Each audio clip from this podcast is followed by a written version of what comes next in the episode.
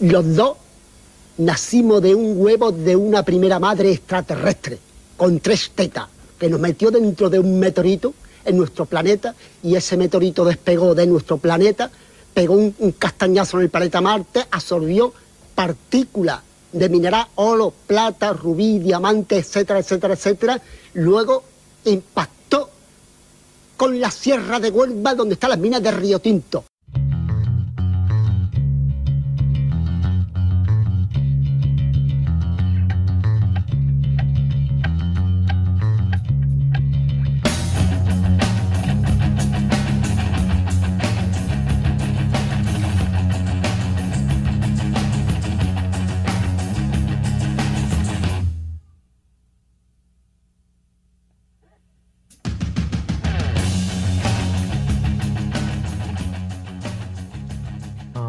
Yo por eso me tengo prohibido, prohibidísimo al Richard que lo entrevisten. Qué manera de hablar tonteras. Oh, incomprensible, Eduardo. Incomprensible lo que dijo. ¿En qué contexto? siempre, siempre nos, nos reclama la, la, la mera o la mera que por qué no habla más el Richard, el pasta, todos los personajes, el bacanal. Es por eso. Tan, tan averiados. Bueno, que ellos llegaron al psiquiátrico antes que nosotros, hay que decir eso. Sí, no, y no tienen ninguna posibilidad de irse, pues, Eduardo. Ah, eso es lo más triste de todo. Entonces, ahí están detenidos, retenidos. Filtro, Pandea, pero bueno, ahí le dimos unos minutitos que lo entrevistaron ahí para pa Mega Noticias, ahí con.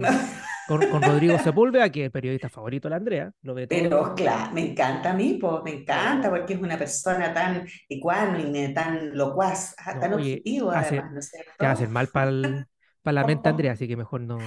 No, mejor que no, Eduardo. No, ya no me entran balas. Después de todo lo vivido, ya no me entran balas. Nada me hace mal para la mente, Eduardo. Bienvenida, bienvenido a un nuevo episodio, entonces, Leyendo a Martillazo, en su quinta temporada ya. Ahí estamos. Tres años martillando libros. Oye, y estamos, estamos en espíritu festivo porque la gran Andrea va a estar de cumpleaños. Ándate, cabrito, sí, va a estar de cumpleaños. Ahí estoy. Está invitado todo el team. Está invitado todo el team entero, sí, tal cual. Así que vamos a ver qué sale de todo eso, Eduardo. Yo estoy un poco ahí retirada de las pistas, tú sabes, porque con todo lo que ha sucedido, vuelvo a insistir en eso, pero igual eso voy a celebrar que La Andrea va a estar sobria, así que nos va a cuidar a todos nosotros. voy a poder proveerlos de comida y de trago, ¿ah? tranquilamente, sin, sin incurrir en ningún error. Así que, claro, ahí voy a, voy a estar. Sí, hay que vamos a igual, sí. Oye, vamos a contar la pues. próxima semana los pormenores, ¿eh? probablemente vamos a dar algunos audios ahí, algunas cositas. Estaría bueno hacerte un, un, en vivo, ah, también. Sí. y a la gente le gusta su en vivo, le gusta, lo agradece, por ese contacto con, con, con, los lameros y las lameras, Andrea. Oye, a propósito, fíjate que eh, no descuidamos nuestras redes sociales nosotros, ¿eh? tenemos dos, principalmente Instagram y, y Facebook. Y de repente mandamos preguntas a través de memes para que la gente participe, ¿no es cierto? Y, pues. cuente sus penurias también y su, hasta sus gustos literarios, fíjate. ¿ya? Claro, que interactúen ahí un rato. sí. Y la otra vez mandamos uno que preguntaba, ¿qué libro te da pena aceptar que te gustó? lo vi, lo vi, Eduardo. Mira, voy a recoger lo que, lo que dice en Facebook la gente. ¿ah? Por ahí dicen el código da Vinci. Toma, ahí tení. Sí, ese, ese, Sí, yo, yo pensé en alguna, pero no, no, se me ocurrió ni uno, pero es verdad, el Código da Vinci igual atrapa harto la lectura de esa novela. El perfume, que es lo que necesita el pasta, no me si pasta es cierto. Por suerte está detrás de una mampara acá, porque si no estaría con los Menos mal, está bloqueado, está bloqueado su aroma. Eso. Harry Potter. No, mira, aquí alguien, Juventud en éxtasis, nada. Toma, ahí Lo volveré a leer para ver lo que se siente. No. Estamos mal ahí, no puede ser. No. Los de Virginia Woolf, Diario de un amigo imaginario, Canción de hielo, Divergente, El mundo de Sofía, Los oh. cuatro acuerdos. Pregúntale a Lisa. Los de, los de Freud, pero dice con Freud, no con Freud, Freud, no sé quién será ese. ¿ah? Mira, eh, El Corsario Negro, Orgullo y Prejuicio, Lazos de amor, estética de los siniestros. No, ah, no, puedo dar de cortarle. ¿Cómo le va a dar pena? No, pues, no, leer eso. Tremenda obra, tremenda obra. Aparte que no es una obra literaria, es una obra ensayística. Oye, esa obra está tan viralizada, Andrea, en las redes y, en internet que Google ya aparece como, como una recomendación así oficial. Sí. Ahí tení, mira. Así que google te va a sorprender. voy a mirar, voy a mirar, Eduardo. Ahí vamos a mirar de qué se trata. Perfecto. Andrea, bueno, y hoy día le toca a la tía Andrea nuevamente, un nuevo episodio de reseña literaria por lo que vi. Hoy, pues, hablando de educación, tenemos nueva ministra. Oh, no, ministro y ministra de Cultura. Sí, pues, ahí tenemos. Ah, hija de la Paolita los Venegas, pues los Venegas. Hija de la Paolita los Venegas. ¿Cuánto candidata toda la familia en la política? Todo el mundo de esa familia agarrando, ¿ah? Ahí.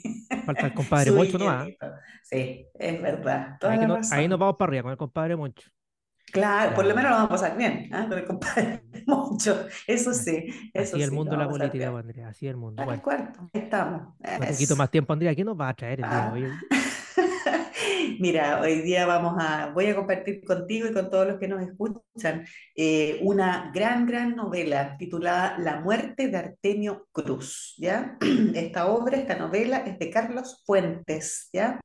Contarle un poquito a la gente acerca del autor. Eh, Carlos Fuentes nace en 1928, según algunas biografías, en Ciudad de Panamá. ¿Por qué digo según algunas biografías? Porque la mayoría después de las personas lo reconocen o lo ubican como un autor mexicano, ¿ya? Y eso es por un tema casi de, adopción. Ya eh, Carlos Fuentes, la verdad es que vive mucho tiempo en México y allí desarrolla la mayor parte de su carrera. Entonces, por esa razón, uno lo asocia mucho como un autor mexicano. El padre de Carlos Fuentes era diplomático, mira, igual que el gran Julio Cortázar lo que permitió que durante su niñez y adolescencia tuviera la experiencia de conocer variadas culturas. A partir de lo anterior, Carlos Fuentes reside en distintas capitales de América, incluyéndose dentro de ellas Santiago de Chile y Buenos Aires. A pesar de esto último, será solo en México donde Fuentes encuentre una mayor influencia, sobre todo en el ámbito de su formación intelectual.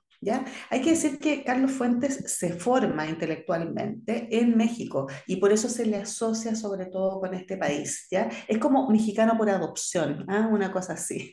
así hay que entenderlo y por eso que lo vinculamos siempre con esa cultura, ¿ya? Bueno, ¿qué estudió Carlos Fuentes? Él estudió Derecho, ¿ya? una carrera de la cual se gradúa en la Universidad Autónoma Nacional y con el tiempo se va a convertir Fuentes en miembro del Colegio Nacional, llegando a desempeñar importantes cargos diplomáticos, igual que su papá. y también se va a desenvolver dentro del mundo la intelectualidad y la cultura como embajador de México en Francia y también como profesor en prestigiosas universidades como Princeton, Columbia, Harvard y Cambridge. Entre los autores que son reconocidos como sus referentes más directos destacan otro mexicano, Juan Rulfo, ¿ya? Gabriel García Márquez, con el cual estableció una férrea e importante amistad, Jorge Luis Borges, Julio Cortázar, entre otros grandes narradores de la literatura hispanoamericana de la primera mitad del siglo XX. Eh, cuenta con más de 100 obras publicadas, Carlos Fuentes, que van desde la novela y el cuento, pasando por el ensayo, la crónica periodística, la crítica de arte y guiones de dramaturgia, lo que da cuenta de su enorme, versátil y fructífero talento escritural. Durante su vida obtiene, por supuesto, numerosos reconocimientos, dentro de los que sin duda destaca el premio Miguel de Cervantes, eh, que obtiene en 1987. ¿ya? Volver a insistir en la idea de que el premio Miguel de Cervantes es uno de los premios más importantes, ya que un autor que escribe en este idioma, ¿no es cierto?, en español, puede llegar a recibir, incluso más importante que el Nobel, lo hemos dicho en otros episodios anteriores, ¿ya? Finalmente, Carlos Fuentes fallece en México en el año 2012 a los 83 años. ¿ya? Em, Carlos Fuentes fue un autor sumamente importante, súper influyente, parte de la generación del boom de la literatura y un destacado seguidor de la línea escritural, sobre todo de Jorge Luis Borges y de Julio Cortázar, ¿eh? a pesar de que también lo influye en gran medida Juan Rulfo y Gabriel García Márquez.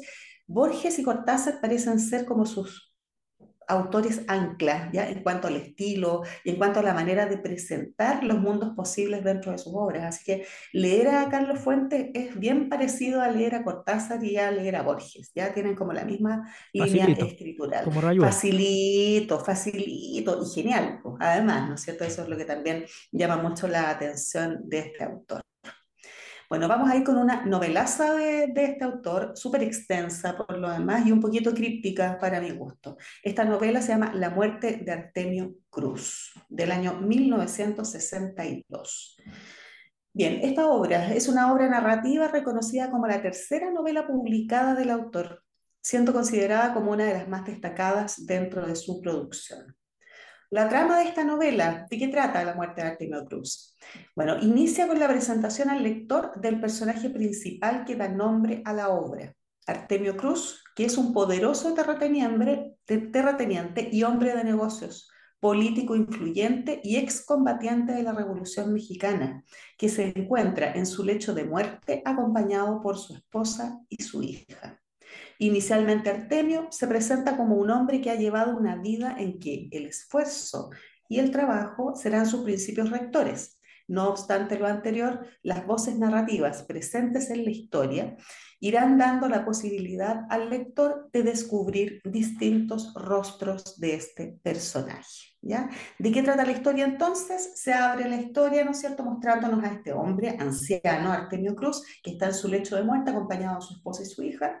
Eh, se nos insinúa o se nos eh, enuncia la idea de que este es un hombre que ha sido muy poderoso y que en los últimos momentos de su vida se encuentra reflexionando acerca de cómo ha sido su existencia, ¿ya? Y ahí parte la obra. Mm. Ahora, al principio parte como con un, con un dejo ahí medio engañoso, porque eh, aparentemente este ha sido un hombre muy bueno. Sin embargo, a lo largo de la historia vamos a dar cuenta a través de eh, varios recursos que Carlos Fuentes utiliza, de que en realidad eh, Carlos, o sea, perdón, Artemio Cruz no ha sido el hombre que dice ser. Ya, bueno, te comentaba hace un rato atrás y a todos los que nos escuchan también un poco la síntesis del argumento, ¿no es cierto? La situación inicial de esta novela. Este hombre que está en capítulo de muerte y su esposa y su hija lo acompañan, ¿ya?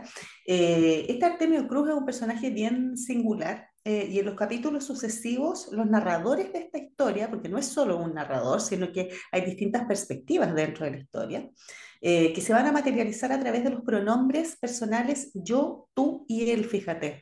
¿ya? que nos va a dar ciertas luces, esto, esto último, acerca de cómo va a estar contada la historia desde tres perspectivas distintas. ¿ya? Ahora, la multiplicidad de voces narratoriales siempre ha sido un problema ¿eh? en la literatura, pero es un problema más que nada para nosotros los lectores, porque ¿a quién le creemos cuando la acción está relatada desde distintos puntos de vista? ¿Cuál es la verdad ya dentro del relato? Entonces, aquí viene el primer desafío dentro del texto y la primera muestra también de la genialidad del autor, ¿ya? Entonces, estos tres narradores nos permitirán internarnos a través de distintos y significativos momentos de la vida del protagonista desde diversas perspectivas. El pronombre yo dará cuenta de una narración en primera persona, influida por el sesgo de la memoria y la conveniencia de omitir detalles que no contribuirían a construir una imagen positiva del personaje. ¿ya? Hay que decir algo respecto a este punto. ¿ah? Toda vez que en una novela o en un cuento aparece el narrador en primera persona, y cuenta su propia historia utilizando el yo, ¿no es cierto?, que es este pronombre personal que lo representa, jamás va a haber objetividad. Cuando uno habla de sí mismo, nunca es objetivo, nunca cuenta toda la verdad, ni tampoco inclina la balanza hacia otros personajes, sino más bien siempre hace parecer las cosas del relato como si eh, uno fuese eh, el mejor o si uno tuviese siempre la razón, ¿ya? Entonces, esta historia parte con este narrador en primera persona, que después va a ir dando paso a las otras voces narratoriales, ya como el tú y el él, ya donde se van a dar perspectivas diferentes dentro de la narración que nos van a mostrar distintas caras ya de este personaje que es Artemia Cruz. Bueno, el pronombre tú dará cuenta de una suerte de monólogo interior en el que el personaje se interpela a sí mismo por acciones cometidas en su oscuro pasado y que lo han llevado a su situación actual, ¿ya? Entonces, él parte narrando en primera persona, contando su propia historia, con el sesgo de la memoria y la conveniencia de omitir detalles, ¿no es cierto?, de la que hablábamos recién, mintiendo un poco también, ¿verdad?, para quedar bien delante del lector, pero aparece este tú, ¿ya? que es este monólogo interior, donde eh, el personaje como que dialoga consigo mismo y dice, momento, para un poco ahí tu relato, la verdad es que las cosas no fueron así, fueron de esta otra forma, e interpela a este, a este lector, ¿ya? O perdón, a este narrador en primera persona. El yo y el tú entran en una disputa entonces, ya van a comenzar a disputarse un poco quién tiene la verdad de la vida de Artemio Cruz. Y a la larga es el mismo Artemio Cruz que está relatando la historia, ¿ya? Ahí se, se ve la complejidad y, y lo fino que va hilando Carlos Fuentes en el desarrollo de la historia, Finalmente, el pronombre él será representativo de una suerte de narrador en tercera persona omnisciente, que intentará otorgar una dosis de objetividad al relato para, de esta forma, organizar de modo coherente los sucesos narrados. ¿ya? El, que, el narrador que siempre nos salva a nosotros como lectores es este, el narrador en tercera persona, que ordena la situación, ¿no es cierto? Y que dice ya, este yo y este tú, que se han agarrado de las mechas durante los capítulos anteriores, ¿no es cierto? Eh, al final lo que pasó fue lo siguiente y logra ordenar un poco la historia de modo tal que nosotros como lectores no quedemos tan perdidos, ¿ya? Es el que nos cuenta realmente entonces el porqué de este pasado oscuro de Artemio Cruz y por qué llegó a este momento final de su vida teniendo, por ejemplo, para sí mismo el odio de su hija y de su esposa, ¿ya? Porque esa es una de las cosas con las que nos encontramos nosotros como lectores ¿Por qué es este Artemio Cruz que era tan bueno como según él era? Eh, ¿Por qué cuenta al final de su vida con el odio de su mujer y de su hija? ¿Ya? y de un montón de personajes con los cuales se va encontrando a lo largo de la historia. ¿ya? Este hombre está en un hospital viviendo sus últimos momentos y lo van a ver una serie de personajes que manifiestan eh, no sentir eh, los mejores, eh, no, no, tener las mejores impresiones acerca de Artemio. Entonces, ahí nos explicamos nosotros un poco con la presencia de esta voz en tercera persona, este él, nos explicamos por qué Artemio Cruz era un hombre tan odiado, ¿no es cierto?, o tan temido también por algunos personajes que se van apareciendo en estos últimos minutos de su existencia. ¿Ya? La historia será contada entonces considerando a Artemio Cruz como su centro y su esencia, imbricando sucesos de la vida del personaje con acontecimientos históricos de la cultura mexicana, logrando hacer transitar de modo paralelo la vida histórica de esta sociedad y la vida del personaje de ficción. ¿Ya? Aquí se produce eh, esta cosa que es muy de la generación del boom de la literatura, de comparar o de hacer correr por carriles paralelos la historia del país de origen del autor o del país donde el autor se ha formado intelectualmente, que es el caso de Carlos Fuentes, México en particular, hacer correr por un carril esta historia y por otro carril la vida del personaje y entrecruzar los sucesos de la vida del personaje con los sucesos históricos, ¿no es cierto?, de la sociedad mexicana. Decíamos en la síntesis al principio, ¿no es cierto?, de esta reseña que eh, este hombre era un hombre súper poderoso, ¿ya? Tenía mucho dinero, mucho poder, tenía tierras, ¿ya? Había sido combatiente en la Revolución Mexicana y a lo largo de su historia personal uno se va dando cuenta de cómo hizo o cómo se hizo de todo, ese poder, ¿ya? Y aparece en Eduardo una serie de situaciones donde queda demostrado lo más bajo de la condición humana, o sea, este hombre fue capaz de robarle la tierra, por ejemplo, a personas, a campesinos, ¿no es cierto?, que eran los dueños de esos lugares, apropiarse de sus tierras, explotar a esos mismos campesinos, violar mujeres, ¿no es cierto?, eh, casarse con su esposa, a la cual nunca nos quedó claro si amaba o no, ya de tener eh, amantes, ¿verdad? Y una serie de, conductas que, que, la verdad es que dejan alto que desear desde el punto de vista moral. O sea, Artemio Cruz en ningún caso ya es un hombre digno de imitar en cuanto a su conducta moral. Me acordé de un miembro del team, pero no lo voy a decir el nombre porque Sí, pues yo también me acordé de varios de ustedes. ¿ah? Hay uno en particular que encaja. Claro. Sí, me imagino que sí. Pues yo, pero claro, debe ser el Richard. ¿ah? Me tinca que el Richard, sí, tiene toda la pinta. Tibio. ¿Para qué vamos a dar nombre? ¿Para qué vamos a dar nombre? Bueno, la cuestión es que este Artemio Cruz se ha vuelto un hombre poderoso, eh, estafando a la gente, ya básicamente es eso. Y, eso ha generado que se gane al final de su vida, ¿no es cierto?, el desprecio y el odio de su mujer y de su hija, que lo único que quieren es que este señor se muera pronto, ¿no es cierto?, para encontrar el testamento que este Artemio ha escrito y hacerse de todos los bienes materiales que este hombre inmensamente rico y poderoso eh, obtuvo en vida, haciendo las más grandes maldades que tú te puedas imaginar, Eduardo. ¿ya? Mm. Así que de eso trata esta novela. ¿ya? Ahora, eh, esto último se va a llevar a cabo con el propósito, propósito, esto de hacer correr por un carril la historia de México y por otro carril la historia de Artemio, se va a llevar a cabo con el propósito de analogizar entre el proceso vital humano de Artemio y el proceso de desarrollo o evolución de una sociedad, considerando dentro de este último los momentos luminosos y prolíficos pero también aquellos de oscuridad y caos, ¿ya? O sea, ¿qué hace aquí Carlos Fuentes? Dice, la sociedad o la vida de una sociedad es igual que la vida de un ser humano,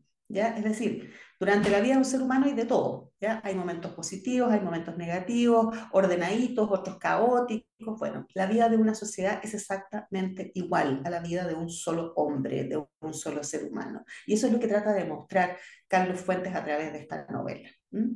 Ahora, el análisis de la obra en particular.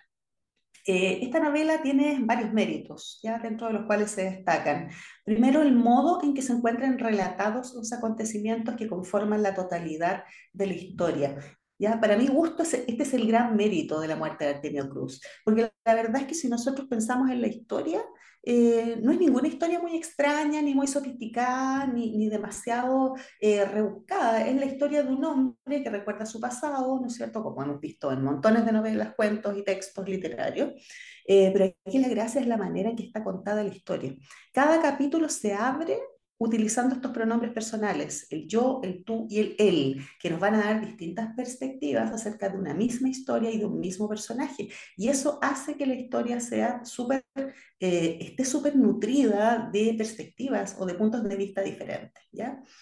Em, por otro lado, destaca dentro de esta obra el despliegue de variadas y complejas técnicas de narración que van desde el empleo de anacronías o saltos temporales, estas idas y vueltas hacia el pasado, hasta el uso de la narración fragmentada. Estas son técnicas bien sofisticadas que nosotros ya hemos explicado en otros episodios, en otras temporadas, incluso cuando hablábamos del Quijote, hablamos mucho de la narración fragmentada. Las anacronías son el flashback, el raconto, ¿no es cierto? Y todas estas técnicas que nos llevan y nos traen de vuelta al presente, desde el pasado hacia el presente, persistentemente dentro de la narración. De eso hay mucho dentro de la muerte de Artemio Cruz, muchos saltos temporales, lo que nos impide muchas veces concentrarnos en una lectura lineal. ¿Ya? Por otro lado, esta novela se constituye como un documento de análisis literario y sociológico que es capaz de fusionar el pasado histórico de la sociedad mexicana con el presente del personaje, entendido este como un ser inserto dentro de un contexto real que incide en su hacer y en su visión del mundo, ¿ya? Entonces, no hay un personaje aislado aquí, sino que hay un personaje contextualizado dentro del mundo en el cual se le deposita o se le sitúa, ¿ya? Y eso es súper interesante.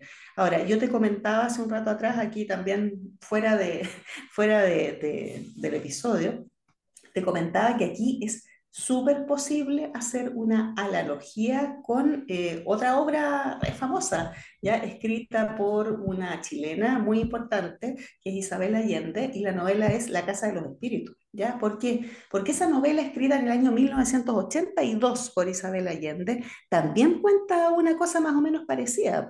Eh, la diferencia es que el personaje no es Artemio Cruz, sino que es Esteban Trueba, que no es mexicano, que es chileno, pero que también es un terrateniente tremendamente poderoso y que tiene una vida también ya muy parecida a la de Artemio. Ahí encontramos la trascendencia de la obra como referente de otra importante obra de la literatura de este continente. ¿ya? ¿Y eso está reconocido por Isabel Allende?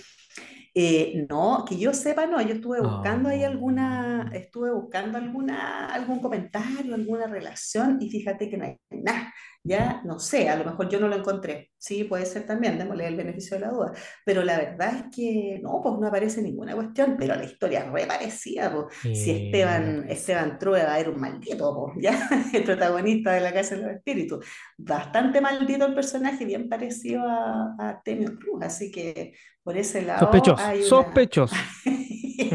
sí, se levantan las suspicacias y las sospechas, así mm. es. Bueno, también es una de las características de la generar ahí la, la controversia, así que bien ahí.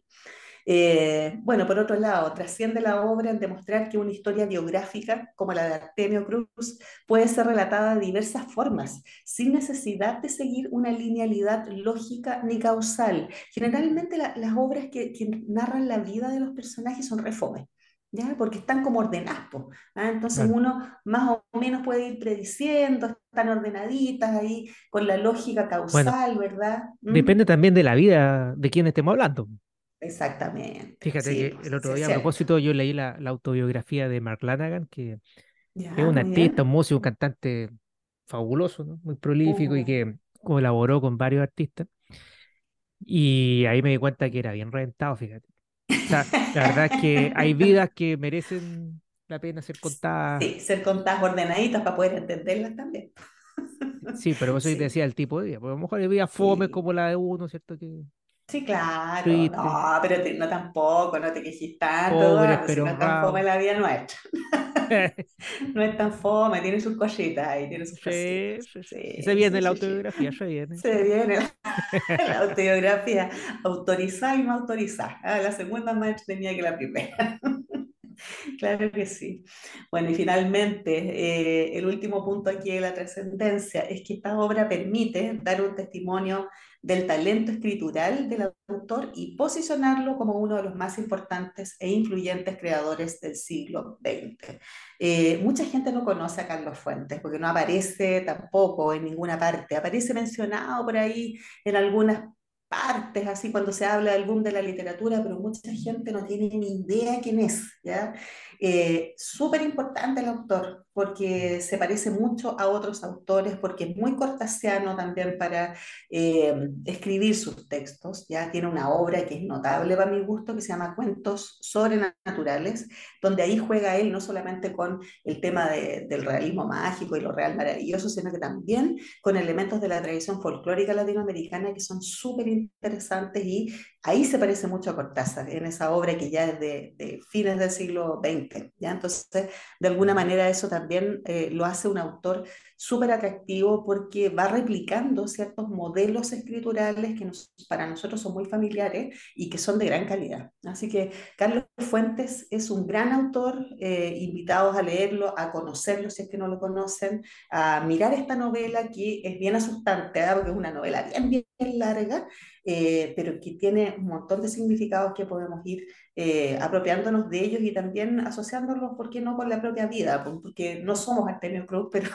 claramente, y afortunadamente, pero eh, de igual manera podemos reconocer ahí en la humanidad de este personaje, que se retrata muy bien, podemos reconocer algunas falencias también de nuestra propia eh, vida, pues así que yo, encontré una novela que llama mucho a algunos personajes del team, Andrea, de la tía Andrea, y ahora para conectarlo con la obra que tú trajiste, Andrea, el día de hoy, una latifundista también Sí. Como Artemio.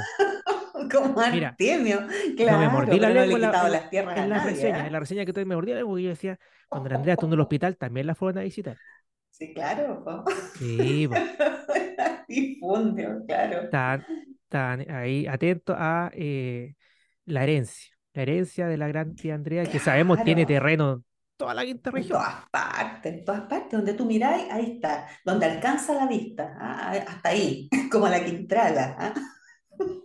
No, no, mira, hablando, hablando seriamente, Andrea, muy interesante mm. la, novela. La vamos a buscar inmediatamente en PDF ¿ah? para piratearla por supuesto, por supuesto venderla aquí en las calles de Atenas del Mar. Eh, esto del, del, del, yo, el tú, el él, me acordé a mm. propósito la otra vez, vi un documental eh, chileno que se llama El Otro, ya. Que eh, es sobre un indigente así como, como el Richard. Ya, que vive como ermitaño en, en, una especie de acantilado cerca de Laguna Verde, fíjate. Ya, sí, Bien alejado de la civilización. 40 años vive ahí, 40 años. ¿Qué tal? ¿Qué te parece? Eh, y eh, algún minuto el que hizo el documental, ¿no es cierto? Mm. Eh, buceaba por ese sector y una vez salió mal, ¿no es cierto? Y salió en este sector y él lo ayudó a salir y ahí lo descubrió y conoció a este personaje. Y se le ocurrió hacer este documental en varios años, ¿no? Y lo interesante es que se llama El Otro porque este personaje de tanto en tanto de repente empezaba a hablar con un otro. Mm, y el documental te relataba también desde el punto de vista del otro, ¿no? De este otro personaje. Y mm. ahí, bueno, se agarran, discuten, pelean. Lo interesante es que es el mismo. es el mismo, ¿no? Eh, bueno, y ahí uno puede inferir muchas cosas eh, de partida, de este alejamiento que vive este personaje, aparte de que puede ser esquizofrénico, no lo sabemos. pero que em, porque hay un otro, pero ese otro no, se ve en armonía con ese otro, ¿no? No. O la necesidad humana del conflicto por ahí, ¿no? Ajá, eh, De escapar del tedio, ¿no? Inventarse por ahí un, sí. algún tipo de crisis.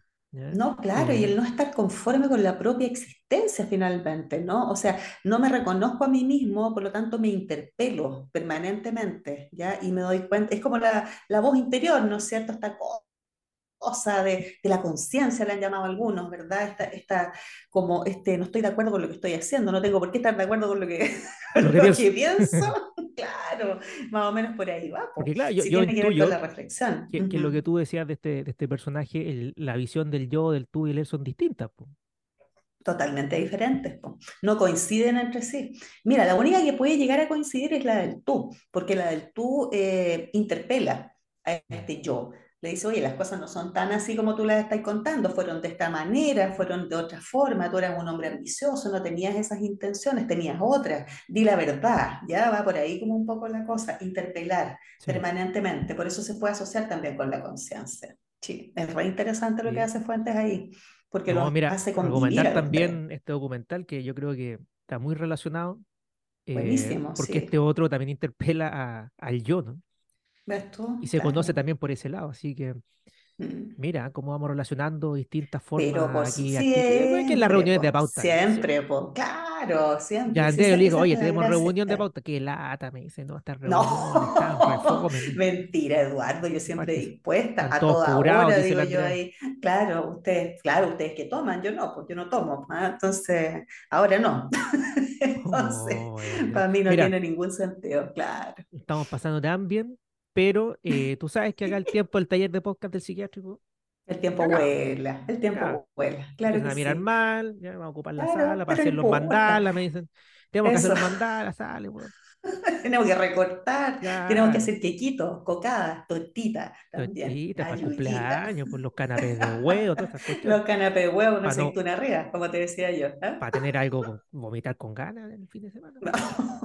para que no pases hambre, pues Eduardo, no te vayas pelando, porque tú soy bien buena para andar pelando después que vaya a las casas. No, Así que te tengo ahí, claro. Con un estilo yo me conformo, Andrea. Mira, y la gente sabe que eh, siempre nos vamos con algo para la risa pero, eh, pero, ni tanto, porque yo creo que esta canción que seleccionó el pasta tiene que ir sí o sí en la celebración del fin de semana, Andrea.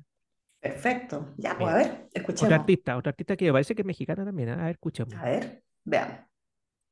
Voy a amanar una frecuencia solar vibracional de otra dimensión. Son códigos galácticos al sonido. Ahí tenéis un remix. Eh propósito de los marcianos, ¿eh? que vienen. vienen. Sí, vienen pronto, ¿eh? según lo que se dice, claro. Estamos, Estamos todos asustados con él. Ah, qué buen megamix. Oye, está el pasta mezclando en vivo aquí. ¿eh? Ahí está, con el chamamé. Con abstinencia y todo, pero. Ahí está, ahí está. Parece que lo, lo, lo, hace mejor, ¿eh? funciona mejor con síndrome.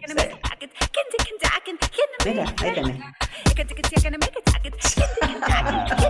Apréndete, apréndete la letra. Vamos a conectar aquí. Porque vamos a hacer karaoke, vamos a hacer karaoke el fin Espectacular, claro que sí.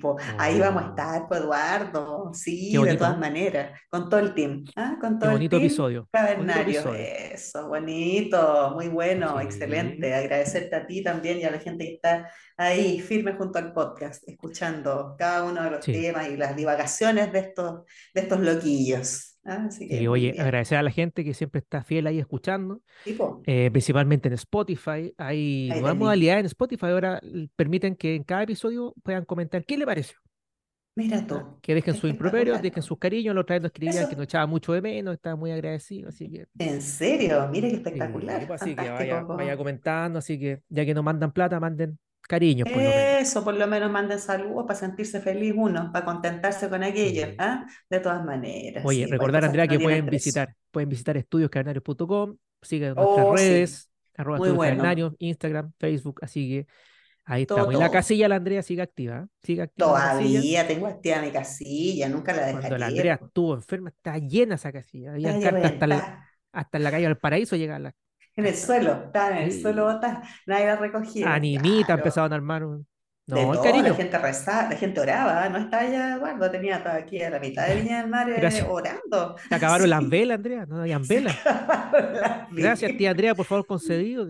Claro, había gente, había gente incluso que estaba mandando hacer plaquitas, plaquitas que dice, gracias Andrea, por favor, es concedido. No está ya, hay, varios por ahí que, que agradecen los favores concedidos, tal cual. No, y nosotros te agradecemos, Andrea, por este episodio por estar siempre firmes junto al podcast y nos vemos la próxima semana, que yo creo que hoy una sorpresa, pues. vamos a anticiparlo después en las redes, pero una sorpresa. Ya, pues, vamos a ir con eso entonces, ansiosos esperando esa sorpresa. Gracias. Fantástico. Ya, pues, vamos a la celebración, nos, vamos a la celebración. Eso. Chao. Chao.